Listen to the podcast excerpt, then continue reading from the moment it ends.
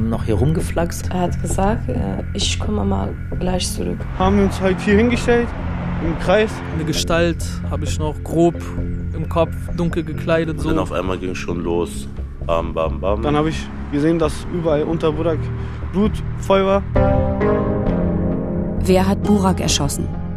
Der ungelöste Mordfall von Berlin-Neukölln von Philipp Meinhold. Folge 2. Wer war Burak?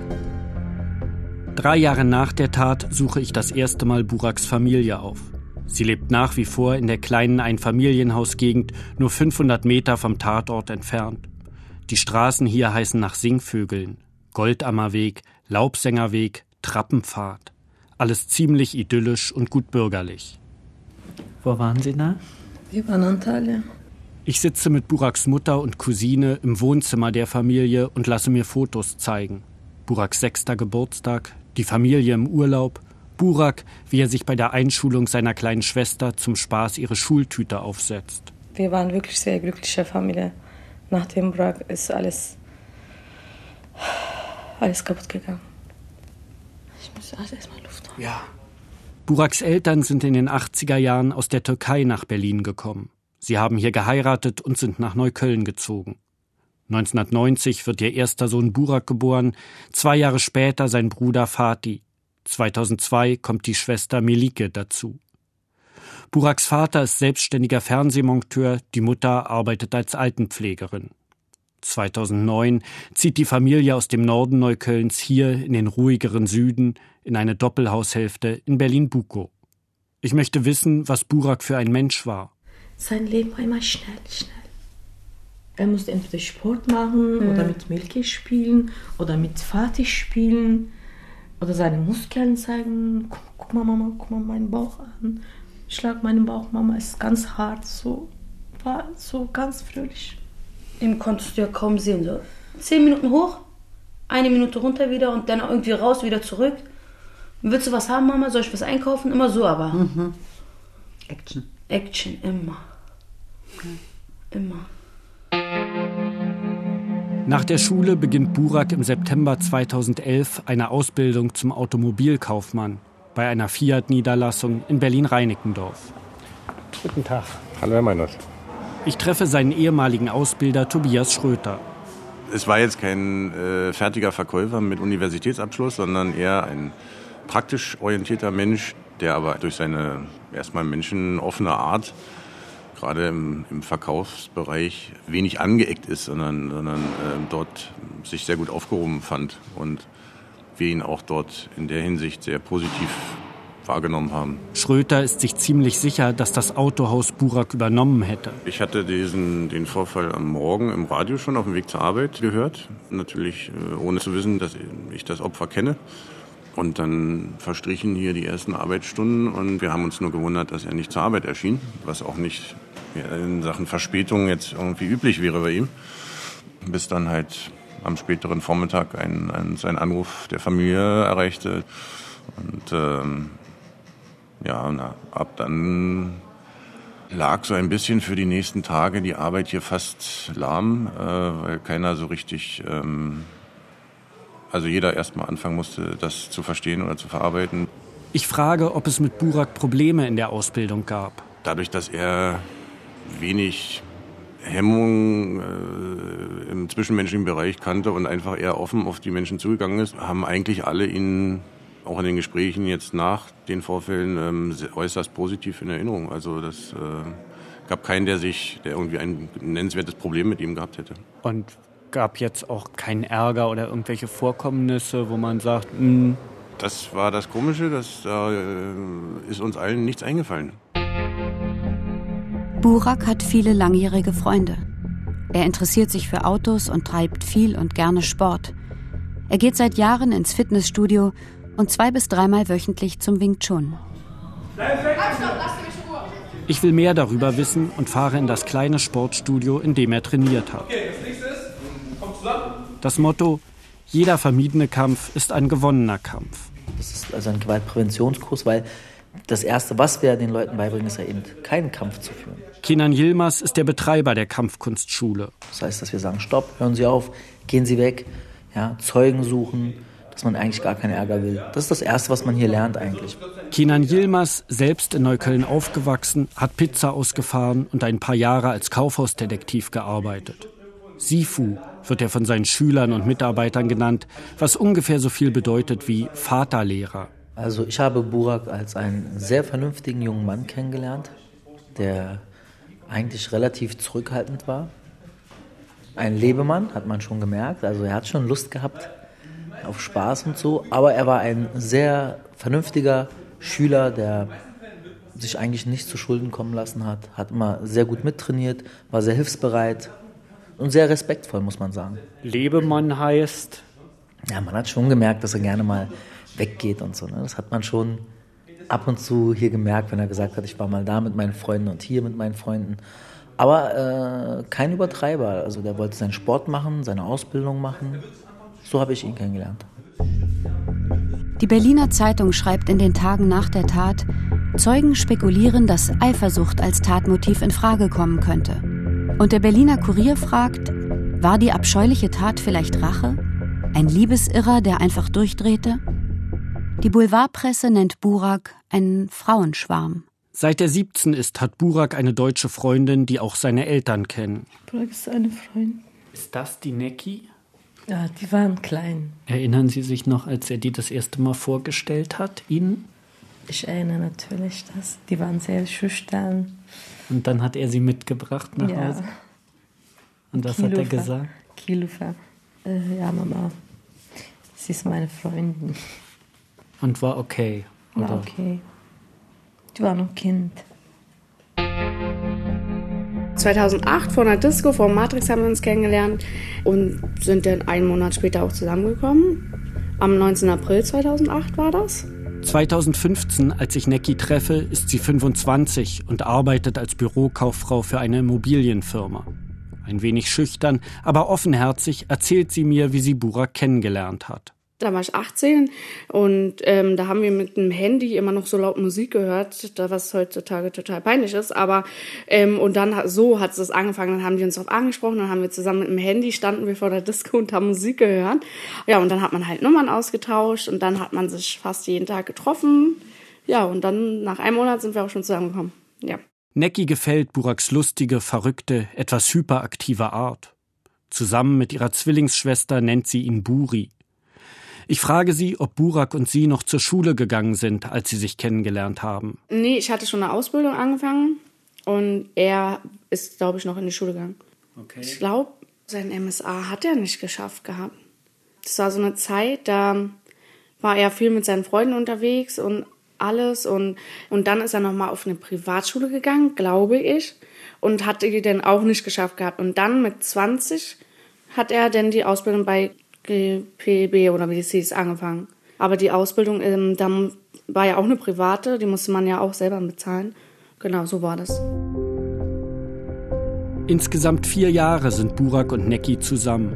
Die ersten zwei Jahre haben sie eine super Zeit. Necki strahlt, als sie mir davon erzählt. Meistens treffen sie sich in einer großen Gruppe mit Buraks Freunden, Neckis Schwester, ihren Freundinnen. Sie hängen auf einem Spielplatz am Neuköllner Herzbergplatz ab, treffen sich bei Buraks Freund Daniel oder bei Necki zu Hause. Das waren wirklich lustige Zeiten und die werde ich auch nie vergessen, auf gar keinen Fall. Das waren, ja. Die beiden übernachten beieinander. Ihre Eltern wissen Bescheid. Burak ist oft bei Necki zu Hause. Mit ihrer Zwillingsschwester ist er Best Friend. Auch Neckis Eltern mögen ihn sehr. Die ersten zwei Jahre waren ganz schön, aber die restlichen zwei Jahre, die waren halt auch schön, aber da haben wir halt nicht so viel unternommen. Wir haben uns einmal die Woche gesehen und das war's. Wir sind ja dann auch beide arbeiten gegangen, hatten auch nicht mehr so viel Zeit.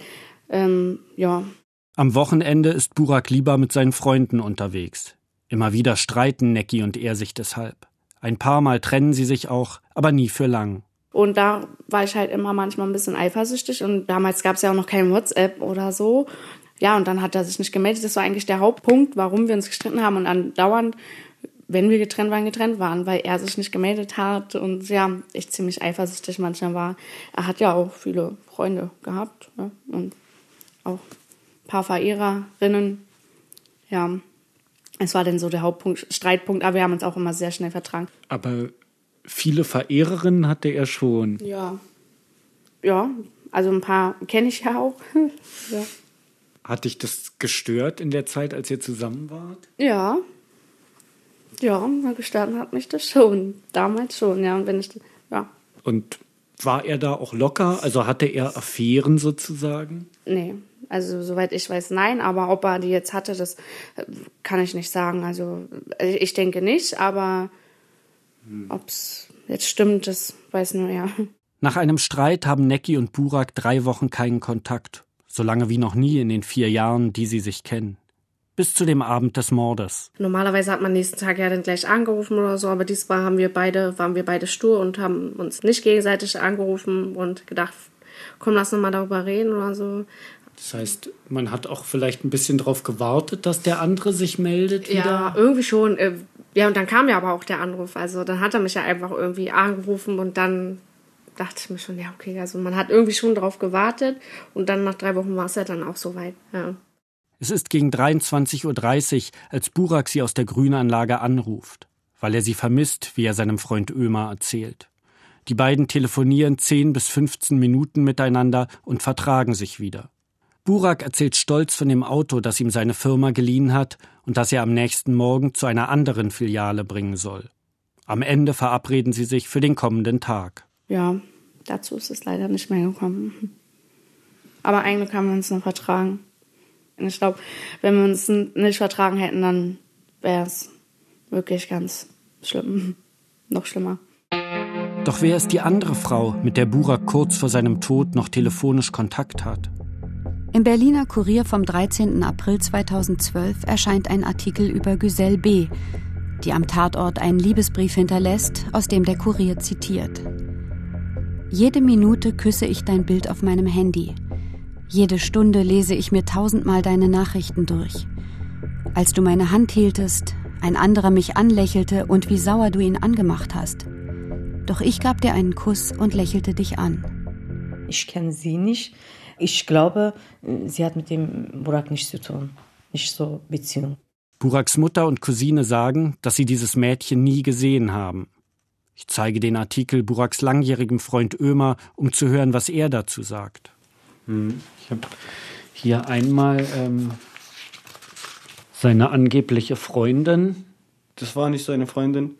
Die haben sich mal eine Nacht kennengelernt, aber mehr auch nicht. Sie wollte sich mal öfters wieder mit Zeitungs und Burak und treffen, aber die kannten sie nicht. Kaum. Eine Nacht nur. Ich frage Necki, was sie über Güsel weiß. Nee, also die ist. Ich weiß nicht, ob sie Lust hatte, ins Fernsehen zu kommen oder so. Äh, auf jeden Fall vom Beuteschema her war sie hier auf jeden Fall nicht sein Typ. Ja. Und darüber habe ich mich damals natürlich extrem aufgeregt und geärgert, warum sie sich da so im Vordergrund stellt. Die Güsel, ja. Vielleicht haben die sich, klar, ich glaube, die haben sich kennengelernt bestimmt in dieser Oase oder wo, am Alex war das, glaube ich. Aber ich glaube nicht, dass er das, selbst wenn da irgendwas gelaufen ist, ich meine, wir waren nicht zusammen mehr, dann meinte er es bestimmt nicht ernst mit der. Ich weiß auch nicht, sie war wahrscheinlich unsterblich in ihn verliebt, aber ich glaube nicht, dass er unsterblich in sie verliebt äh, war. Auch mit Güsel versuche ich 2015 Kontakt aufzunehmen. Sie antwortet mir auf Facebook. Ja, ich kannte Burak persönlich, leider nicht lange, aber dennoch für mein Empfinden sehr intensiv. Es mag komisch klingen, aber für mich war er die große Liebe, auch wenn wir noch nicht zusammen waren. Ich habe ehrlich gesagt nicht damit gerechnet, nach dieser Zeit nochmal mit dem Thema konfrontiert zu werden und bin gerade auch ehrlich gesagt etwas zittrig, so dass ich erst mal kurz Luft holen muss. Liebe Grüße, Güsel. In den Tagen nach der Tat wird in der Presse mehrfach der Verdacht geäußert, es könnte sich um einen Ehrenmord handeln. In verschiedenen Artikeln wird gemutmaßt, Burak sei möglicherweise jemandem in der Türkei versprochen. Könnte es der Vater eines türkischen Mädchens gewesen sein? Wenn die Presse diese Tat als Ehrenmord verkauft, dann behauptet sie damit auch, dass der Täter einen ausländischen Hintergrund hat. Als ich Buraks Cousin Murat von dem Verdacht erzähle, hält er fast eine kleine Rede. Ich meine, wir sind hier geboren. Wir sind alle zusammen, auch mit den deutschen Kindern, mit den russischen Kindern, mit den arabischen Kindern zusammen alle auf eine Schule gegangen, wir haben auf demselben Fußballplatz gespielt, wir haben uns äh, in dieselbe, in dasselbe Mädchen verliebt. Also ich denke, diese Trennung zwischen Ausländer, Deutsch oder so sollte es einfach nicht mehr geben. Wir sind hier zusammen aufgewachsen und zusammen bilden wir halt die Kultur in Berlin. Das Einzige, woran man ihren Migrationshintergrund erkennt, ist, dass sie bei einem Gespräch übergangslos in eine andere Sprache wechseln können. Meine Recherche zu Burak ergibt das Bild eines ganz normalen jungen Mannes mit Stärken und Schwächen. Er und seine Freunde gehen gerne feiern, treiben Sport, hängen mit Freunden ab. Es sind aufgeschlossene und sympathische Jungs, und wenn sie sich zum Interview mal zehn Minuten verspäten, rufen sie mich kurz an und sagen Bescheid. Bei ihnen ein Motiv für einen Mord zu finden, fällt mir schwer. Doch zunächst zurück zum Morgen des 5. April und dem Tatort. Zu der Frage, was und wie die Polizei dort ermittelt hat. Ich konnte mehrere lange und intensive Gespräche mit dem Kommissar führen, der die Ermittlungen von Anfang an leitet. Dazu mehr in der nächsten Folge. Wer hat Burak erschossen? Der ungelöste Mordfall von Berlin-Neukölln. Von Philipp Meinhold. Sprecherin Nina Weniger. Musik Ilja Czoric. Regie Nikolai von Koslowski. Redaktion Jens Jarisch. Eine Produktion des Rundfunk Berlin-Brandenburg 2015 bis 2020.